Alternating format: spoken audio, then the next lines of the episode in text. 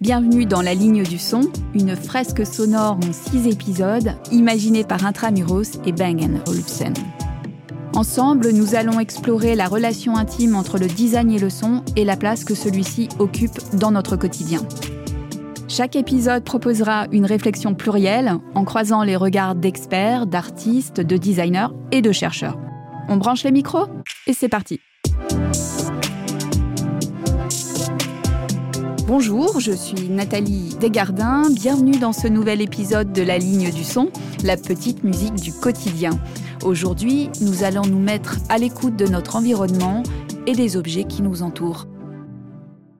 J'ai autour de moi aujourd'hui euh, trois invités, trois invités de marque. Valentine Maupetit, Bonjour. Bonjour, qui est donc euh, designeuse. C'est ça, j'ai été formée à l'école supérieure d'art et design de Saint-Étienne, où j'ai développé un projet de diplôme autour du son des objets du quotidien. Et après, euh, j'ai travaillé au sein d'une chaire de recherche à l'école nationale supérieure de création industrielle, l'ENSI, autour des questions d'environnement sonore dans les espaces de travail. Autour de nous aussi, Shafik Kasmi, euh, designer, architecte. Vous avez créé votre studio. Voilà, donc vous avez une, connaissance euh, assez approfondie du secteur du luxe. Hein. Vous avez travaillé sur de multiples projets. Ce qui nous intéressait aussi dans, votre expérience de design sensoriel, c'est que bah, vous connaissez bien toutes les contraintes hein, du secteur du luxe, de, la production de produits et d'espace, et bien entendu toute la gestion du son inhérente euh, à ces projets. Dernier invité, euh, Michael Boumemdil, vous êtes président et directeur euh, de création de l'agence Sixième Son, qui est une agence de design sonore. Vous avez travaillé pour la RATP, SNCF, Carrefour, Fnac, etc. Donc en France, on dit que plus de 35 millions de personnes entendraient par jour au moins une fois une de vos créations, c'est ça? On est un, peu au-dessus de ça. En France, on est de l'ordre de 42-43 millions de personnes par jour et dans le monde, on est aux alentours de 2,2 milliards de personnes par jour. Ça fait des belles audiences. Voilà, qui sont assez éloquents. Ben, j'en profite aussi pour dire que les podcasts Sixième Son connaît bien entendu très bien et que vous avez euh, également une production euh, d'une série intitulée Sonic Talk c'est un podcast qu'on produit avec le journal CB News et dont l'idée finalement c'est de faire découvrir euh, la sensibilité, la culture, la façon dont certains grands noms euh, vivent la musique et comment la musique est dans leur quotidien. Ça nous ramène un petit peu au thème du podcast d'aujourd'hui. J'avais envie de lancer les, échanges avec une question assez personnelle, bon, du, café qui passe, au grille-pain, à l'allumage de l'ordinateur, au fauteuil qui grince, etc pour vous, pour chacun d'entre vous, euh, quelle est la première image sonore de votre quotidien? C'est une image qui vous vient à l'esprit euh, de façon spontanée. Qui commence? Qui se lance? Au quotidien, tu veux dire, le matin? Euh, Qui reflète un quotidien. C'est drôle, moi, moi c'est les draps qui se froissent. C'est-à-dire qu'il y a le rapport au lit, le rapport à... Et on parle de sensorialité, en fait, moi, dans, dans l'expérience qui m'intéresse, c'est vraiment la sensorialité, les objets ou les, ou, les sujets ou, qui sont les plus proches de nous, et puis ceux qui nous se comportent, et puis ceux qui nous environnent. Donc euh, c'est clair que c'est voilà, c'est les draps, c'est l'eau, c'est vraiment des choses comme ça qui sont euh, assez. Euh, et c'est pas le robinet, c'est vraiment l'eau. Le bruit de l'eau qui, qui, goûte, qui voilà, Exactement. Valentine, une idée, une image, une image sonore. Le, premier son qui me vient euh, à l'esprit, c'est le, bah, c'est le premier son que j'entends quand je me lève et ça fait partie des derniers que j'entends avant de me coucher. C'est le son de la connexion de mon enceinte sans fil. Donc elle émet un son particulier quand je l'allume, un son quand la connexion est faite avec euh, mon téléphone ou mon ordinateur, et un son quand elle s'éteint. C'est trois sons différents.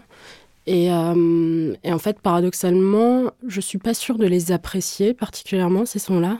Euh, je suis pas une grande consommatrice d'objets connectés. Enfin, à part mon téléphone, mon ordinateur et cette enceinte, j'ai pas euh, d'objets particulièrement technologiques entre guillemets euh, chez moi. Donc du coup, ça, je sais pas, ces sons-là, ils font une espèce de, ils sont extrêmement expressifs et, et très logiques en fait dans leur construction. Mais comme ils sont extrêmement expressifs, ils en deviennent quelque part maniérés et du coup, il constitue un peu une rupture avec moi, mon propre quotidien, ma petite vie, et voilà. Et vous, Mickaël? Moi, comme j'aime bien me lever tôt, euh, je trouve qu'on travaille bien euh, quand on se lève vers 5 heures du matin et que la maison est calme et qu'on peut faire plein de choses. Le bruit le plus important pour moi, le plus signifiant, c'est quand je quitte ma chambre et que je ferme la porte pour pas réveiller ma femme. Je sais que quand j'entends ce bruit, ça y est, je peux démarrer ma journée.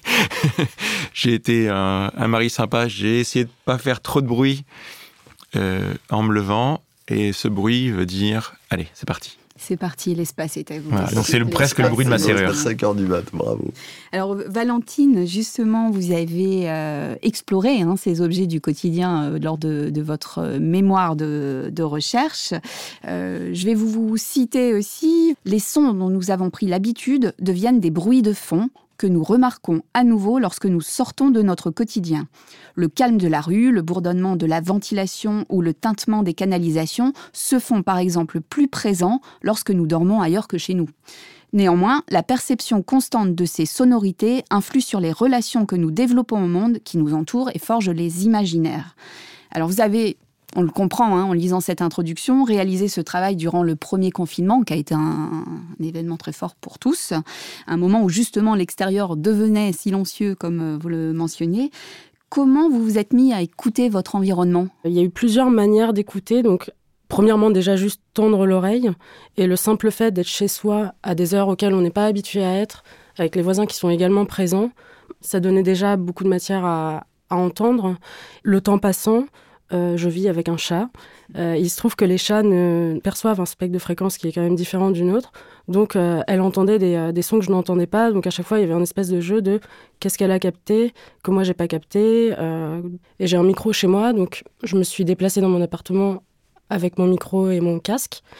On pourrait se dire que le micro servait essentiellement à écouter les voisins, mais en réalité, il révélait davantage des bruits qui étaient propres à, bah, l'électroménager, donc on oublie les bourdonnements, tout ça, ou euh, des bruits qui étaient dans le bâti directement. Donc ça va être des grincements, des tintements, enfin des choses un peu plus mécaniques.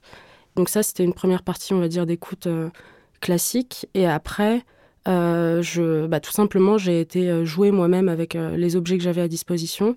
Donc ça pouvait être de, je sais pas, des chaises, des boîtes. Et en fait, l'écoute, elle se fait vraiment simultanément. Enfin, pour moi, c'était vraiment important d'être à la fois dans l'écoute et dans la manipulation, mais vraiment de manière simultanée. Euh, et, et, de faire se rencontrer aussi des matériaux, des formes dans des espaces qui, enfin, où tout ça n'est pas forcément fait pour se rencontrer dans le quotidien. On ne va pas déplacer sa casserole dans la salle de bain parce que juste on n'a pas besoin de ça et puis on n'a pas que ça à faire. Donc, euh, donc voilà, là je, me suis vraiment euh, amusée de, tout ce que je pouvais faire dans, cet espace réduit. Ce qui était très très intéressant dans, votre démarche et dans, la, recherche que vous avez faite, c'est que finalement, euh, vous ne souhaitez plus, après cette expérience en tant que designer, concevoir des objets dans la fixité. Alors, est-ce que vous pouvez expliquer un peu plus ce, cette réflexion? En fait, c'est vraiment une, bah, quelque chose qui me, qui me poursuit encore aujourd'hui. quoi. Et, euh, quand on est jeune designer ou euh, quand on commence à concevoir des objets du mobilier, euh, généralement, on part vraiment d'une image idéale et on essaye de coller à cette image idéale et, et donc de pouvoir, euh, je sais pas, par exemple, on a l'image d'une chaise. L'idée après, c'est de pouvoir s'asseoir dessus et puis après, a posteriori, quel matériau on va lui, lui donner ou quoi. Là, de passer par le son, ça permet vraiment en amont, d'être déjà dans des questions de, de matériaux, de mécanismes, de, nuances en fait, et aussi tout simplement qu'est-ce que va devenir l'objet euh, quand on l'utilise pas directement? Enfin, comment il va habiter l'espace aussi, euh, peut-être sans notre intervention, euh, avec l'environnement dans lequel il sera, il sera. Ça permet vraiment de penser davantage in situ. et pas juste par un, contour, enfin un dessin vraiment au sens 2D, euh, de, l'objet. Ça lui donne du corps. Euh. Alors justement, chez AFIX, cette notion euh, d'objet en mouvement bah, doit vous parler particulièrement. On est vraiment aussi dans, dans, votre travail dans le registre toujours constant de l'expérience, de l'émotion. je vais revenir en fait au secteur du luxe parce que effectivement, c'est par essence un, des, des, secteurs où le registre de l'émotion est, essentiel. Hein. C'est complètement associé à cette image de haute facture d'unicité. Vous avez, euh, en tant que designer et architecte, abordé le son dans la conception euh, d'objets. Quelle mise en musique de ces objets vous pensez aussi? Je suis fondamentalement architecte, c'est-à-dire que je ne dessine pas un objet qui ne soit pas en dialogue avec le lieu. Mais je suis aussi fondamentalement designer, c'est-à-dire que je ne dessine pas un objet qui ne soit pas en rapport, en relation avec son utilisateur. Et, et au-delà de la fonction principale, j'adore l'idée que lorsqu'on s'assoit sur une chaise et qu'on se mette à la caresser, et ce rapport sensuel est finalement quelque part euh, personnel et là, il y a la sonorité. C'est-à-dire qu'il n'y a pas que euh, juste le, le, le, fait de la sensualité de la main et du toucher, mais on a aussi la sonorité et la vibration. C'est-à-dire que le son, il y a ce qui passe par les airs. Et donc, tout ce rapport vibratoire, pour moi, est fondamental. Et, euh, et parce que il, il, introduit une relation charnelle, émotionnelle, beaucoup plus engageante, etc. Et j'ai remarqué qu'un objet qu'on touche, un objet qu'on aime beaucoup plus qu'un objet qu'on regarde. Et donc, euh, si le regard n'appelle pas le toucher, bah, quelque part, il produit de la distance, il produit du, du recul, et c'est pas ce que je cherche. Je cherche, euh, voilà, je cherche cette, euh, on va dire, cette attraction et cette connexion et, ce rapport un peu charnel.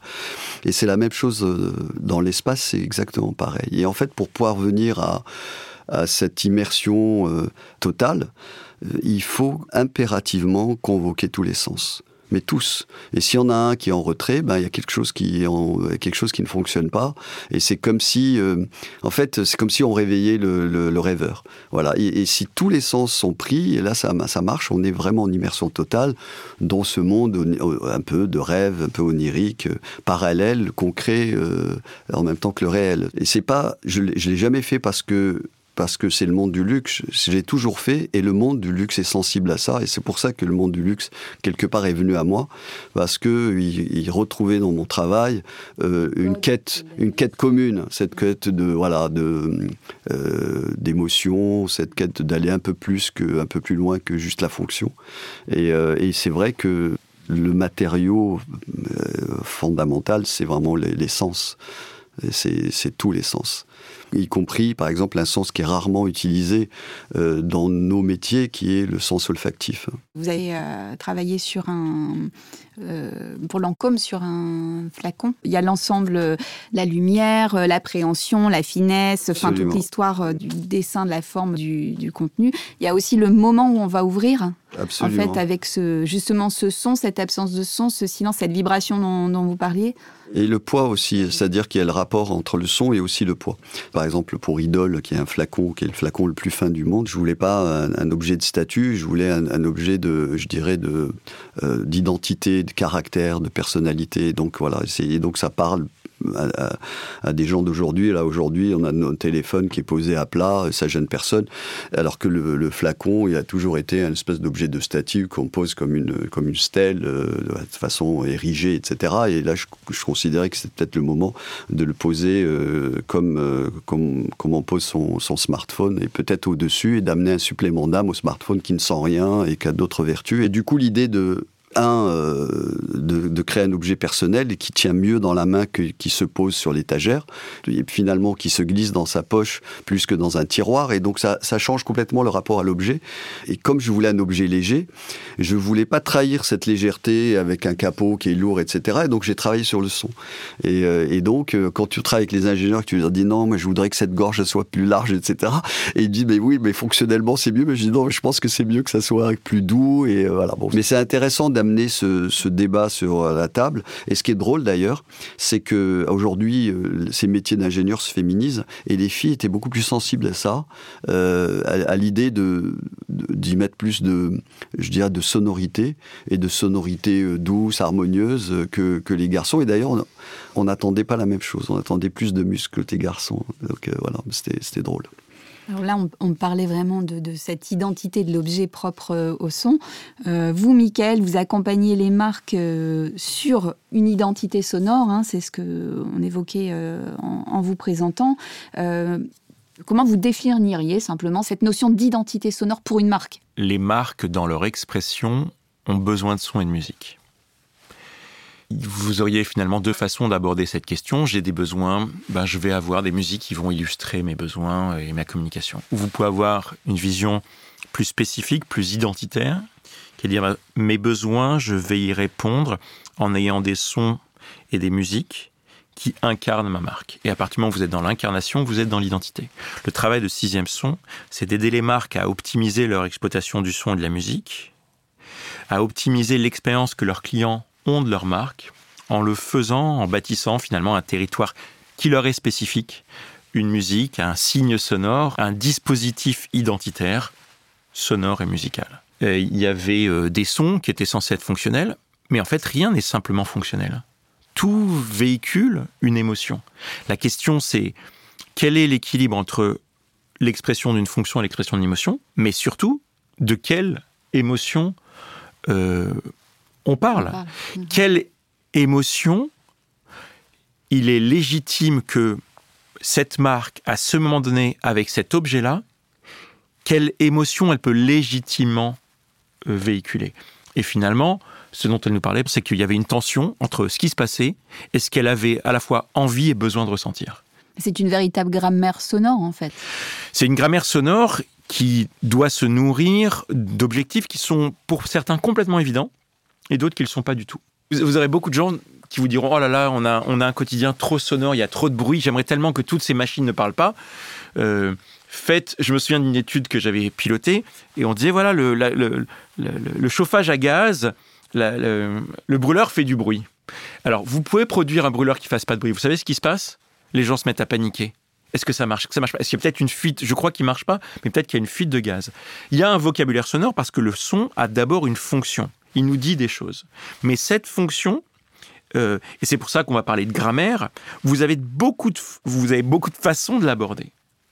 La question de l'émotion, à mon avis, est une fausse question. C'est pas la question de l'émotion au singulier, c'est la question de, du dispositif émotionnel. Il y a une narration dans le son, contrairement à une image qui peut être arrêtée et c'est moi mentalement qui vais me raconter l'histoire. Le son, il a un début et il a une fin. Il y a une narration. Quelle est ma perspective émotionnelle au début, à la fin, quelle est l'empreinte émotionnelle que je veux laisser. Je trouve que c'est un des grands, euh, grands enjeux. On se rend compte que, par exemple, une enceinte euh, connectée, le son, quand vous allez l'allumer, la qualité sonore, la sophistication sonore va vous aider à anticiper la qualité de l'expérience sonore que vous allez vivre après.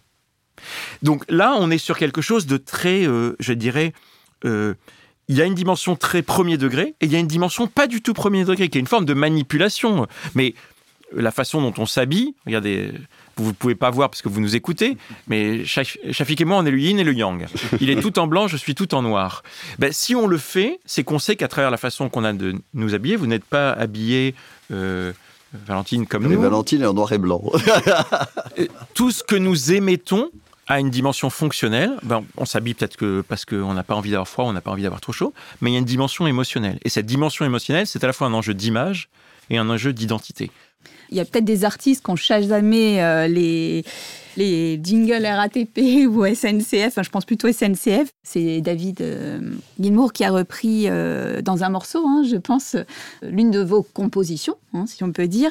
Et euh, c'est vrai que c'est trois, quatre notes que l'on entend sur les, les quais des gares, enfin partout en France, etc. Est-ce qu'on peut imaginer arriver à des statuts euh, de comme ça peut se faire pour le design euh, produit, où on parle d'icônes hyper facilement, euh, pour des pièces de mobilier, de grands designers, etc. Est-ce que pour vous, aujourd'hui, un objet de design sonore peut aussi devenir une icône pop? Ah oui, ça c'est sûr. Et puis, si vous prenez l'exemple d'une jingle à SNCF sur une, une radio concurrente, un de vos confrères disait, oui, par essence, l'icône euh, pop sonore aujourd'hui en France, c'est le jingle de la SNCF. Et, et vous faites référence à, David Guimour, mais je, ne pourrais pas citer, ce serait pas très sympathique, le nombre d'artistes qui se sont tournés vers nous voulant faire la même chose. Moi, il y a quelque chose que, que, m'a dit un, un, très grand artiste avec lequel on fait un autre projet qui sortira l'année prochaine. Il me disait, je trouve un, truc vraiment formidable, c'est que pendant longtemps, les marques ont utilisé des sons qu'elles allaient chercher chez les artistes. Bah, si les marques demain, au lieu de d'attraper la matière des autres, pouvaient être inspirantes, ça serait quand même formidable. Et ensuite, euh, la question de marques qui deviennent inspirantes, à mon sens, donnerait aux marques une place dans la société beaucoup plus valorisante et ferait de la marque elle-même un objet social beaucoup plus contributif pour la société. Moi, je n'aime pas quand j'ai l'impression que les marques s'approprient des choses pour lesquelles elles n'ont pas ni légitimité, ni... Euh, enfin, s'il suffit de mettre de l'argent sur la table pour s'approprier quelque chose, moi, ça ne me va pas. Par contre, si demain les marques, avec du courage, avec euh, euh, de la légitimité, avec la volonté de bien faire pour elle et pour les autres, crée des icônes et des icônes inspirantes, qu'est-ce qu'on peut demander de plus? Ce que dit euh, Michael est complètement transposable à l'espace. Et, euh, et c'est-à-dire, euh, nous, Chavik Studio, on est les architectes des marques. On produit l'identité architecturale de la marque. Et, et puis après, de fil en aiguille, effectivement, on, nourrit, c'est-à-dire qu'au début, on commence par l'identité architecturale, puis après, on, on travaille sur l'expérience dans sa globalité, incluant le son. Moi, je pense que c'est transposable au design, à l'architecture, et le son fait partie intrinsèquement de finalement de notre production. C'est-à-dire que même si moi je commence pas par le son comme Valentine, euh, le son est un critère d'évaluation d'expérience. C'est-à-dire que et c'est même un critère qui est rédhibitoire. C'est-à-dire que si euh, si ça ne marche pas, ça annule le projet ça annule le projet littéralement. Donc du coup, ça re-questionne le matériau, ça re-questionne euh, et même si par exemple le matériau est légitime, même si euh, et, c'est pourquoi? Parce que la finalité, c'est vraiment la, qualité, la beauté de l'expérience et, le beau est fondamental. Le beau est fondamental. Et ce que disait Michael par rapport à, cette notion d'iconique et de contribution, etc. C'est vrai que être une marque, ne pas participer à produire du beau qui a du sens par rapport à son histoire et par rapport à, à finalement sa vocation, ça n'a pas de sens. Voilà. C'est vrai qu'en regard de tout ce qu'on vient de dire dans cette auscultation du quotidien, auscultation même euh, plus loin hein, de l'espace, de la société, etc., on se rend compte effectivement de la place importante que le son euh, a pris. Euh, un de vos collaborateurs disait dans, dans une autre émission euh, que le son était la, la lumière du 21e siècle. Oui, oui. C'est une expression qu'on utilise chez CM Son et qui, à mon avis, moi je disais l'eau, lui disait la lumière, mais je crois qu'on en est là on, en a, on a tous besoin de d'eau un peu par jour, on a tous besoin un peu de lumière, qu'on considère presque la lumière comme quelque chose de gratuit. Et quand on regarde l'histoire de l'évolution du son et de la musique, aujourd'hui, euh, je suis pas sûr que ce soit qu'une bonne chose, mais les gens ont presque pris le fait que le son et la lumière, l'eau deviennent gratuits, et pour le coup, l'eau aussi, ça a son prix. Moi, je crois qu'il y a quand même une chose, c'est que on a aujourd'hui sur la question de design une spécificité liée au son. Les gens ont développé une certaine méfiance vis-à-vis des mots. Les gens ont développé une certaine méfiance vis-à-vis des images. Je pense que les marques, comme euh, les hommes politiques par exemple, ont abusé des mots et qu'ils les ont à la fois galvaudés pour certains vidés de leur substance. Un peu pareil pour les images. On n'est pas encore victime de ce phénomène en matière de son. Profitons-en pour faire les choses bien. On a aujourd'hui une marge de manœuvre créative, de mon point de vue stratégique, le design du son au service de la société, au service des gens, à travers la communication des marques, à travers les objets, nous donne aujourd'hui à la fois une responsabilité, mais un potentiel formidable. Utilisons-le. Tu voulais réagir? Oui, euh, en fait, euh, juste compléter l'histoire du rapport euh, du son et du design et l'espace et l'architecture, etc. En fait, nous, il y a un sujet qui, nous, intéresse vraiment, c'est cette idée de vibration. Moi, j'ai remarqué que, que la, la manière de, de, traiter le son ou d'écouter le son n'est pas pareille si on met les oreilles ou si on met le corps. Et donc on travaille sur une expérience immersive où on rentre dans l'enceinte, c'est-à-dire on développe une enceinte périphérique où on rentre dedans et on écoute la musique en étant soi-même participant, soi-même, euh, je dirais, euh, instrument. Donc on est à la fois instrument musical et en même temps récepteur. Et donc voilà, je voulais juste euh, parler de ce, de ce projet qu'on est en train de mener au studio et qui va donner lieu à quelques expériences qu'on va pouvoir partager bientôt. On espère euh, voir en 2023 peut-être Peut-être, voilà, c'est possible. Merci à tous, merci Valentine, merci, merci. Chafi, merci. Mickaël, merci. merci, merci beaucoup. C'était le deuxième épisode de La Ligne du Son, une série audio coproduite par Bang Olufsen et le magazine Intramuros, à retrouver sur intramuros.fr et sur toutes les plateformes de podcast. Merci beaucoup pour votre écoute et à la prochaine. Animé par Nathalie Desgardins, réalisé et mixé par Nova Spot et piloté par l'Acme Productions.